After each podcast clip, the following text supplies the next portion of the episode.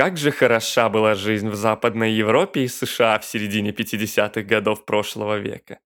Ну посудите сами. Раны Второй мировой войны затянулись? Затянулись. Благосостояние населения возросло? Возросло. Уровень социального оптимизма подтянулся? Ну прям неимоверно подтянулся. Тут и рок-н-ролл наконец появился. И бэйби-бум вовсю разошелся, и производство товаров массового потребления на новый уровень вышло. Радиол, ну или штанов, например, стало много, и они стали дешевыми. Хорошо жить.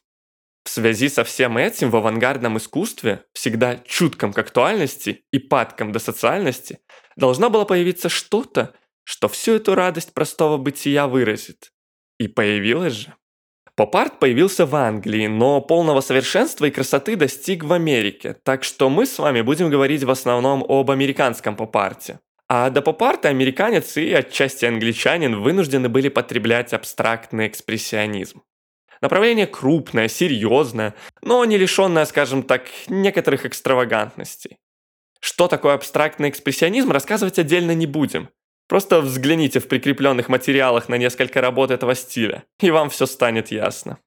Главное различие абстрактного экспрессионизма и поп-арта состояло в том, что абстрактный экспрессионизм ничего знакомого не показывал, а поп-арт показывал исключительно знакомое. Поп-арт изображал все то же и так же, что и реклама, глянцевые журналы, телевидение, комиксы и прочее масс-медиа.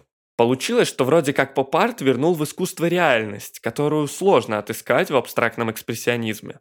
Но это не совсем так. Поп-арт имел дело не с реальностью, и ничего он никуда и никому не возвращал. Он имел дело с изображением этой реальности в масс-медиа. То есть Мерлин Монро для него нереальный человек, а миф или знак, закрепленный в поп-культуре.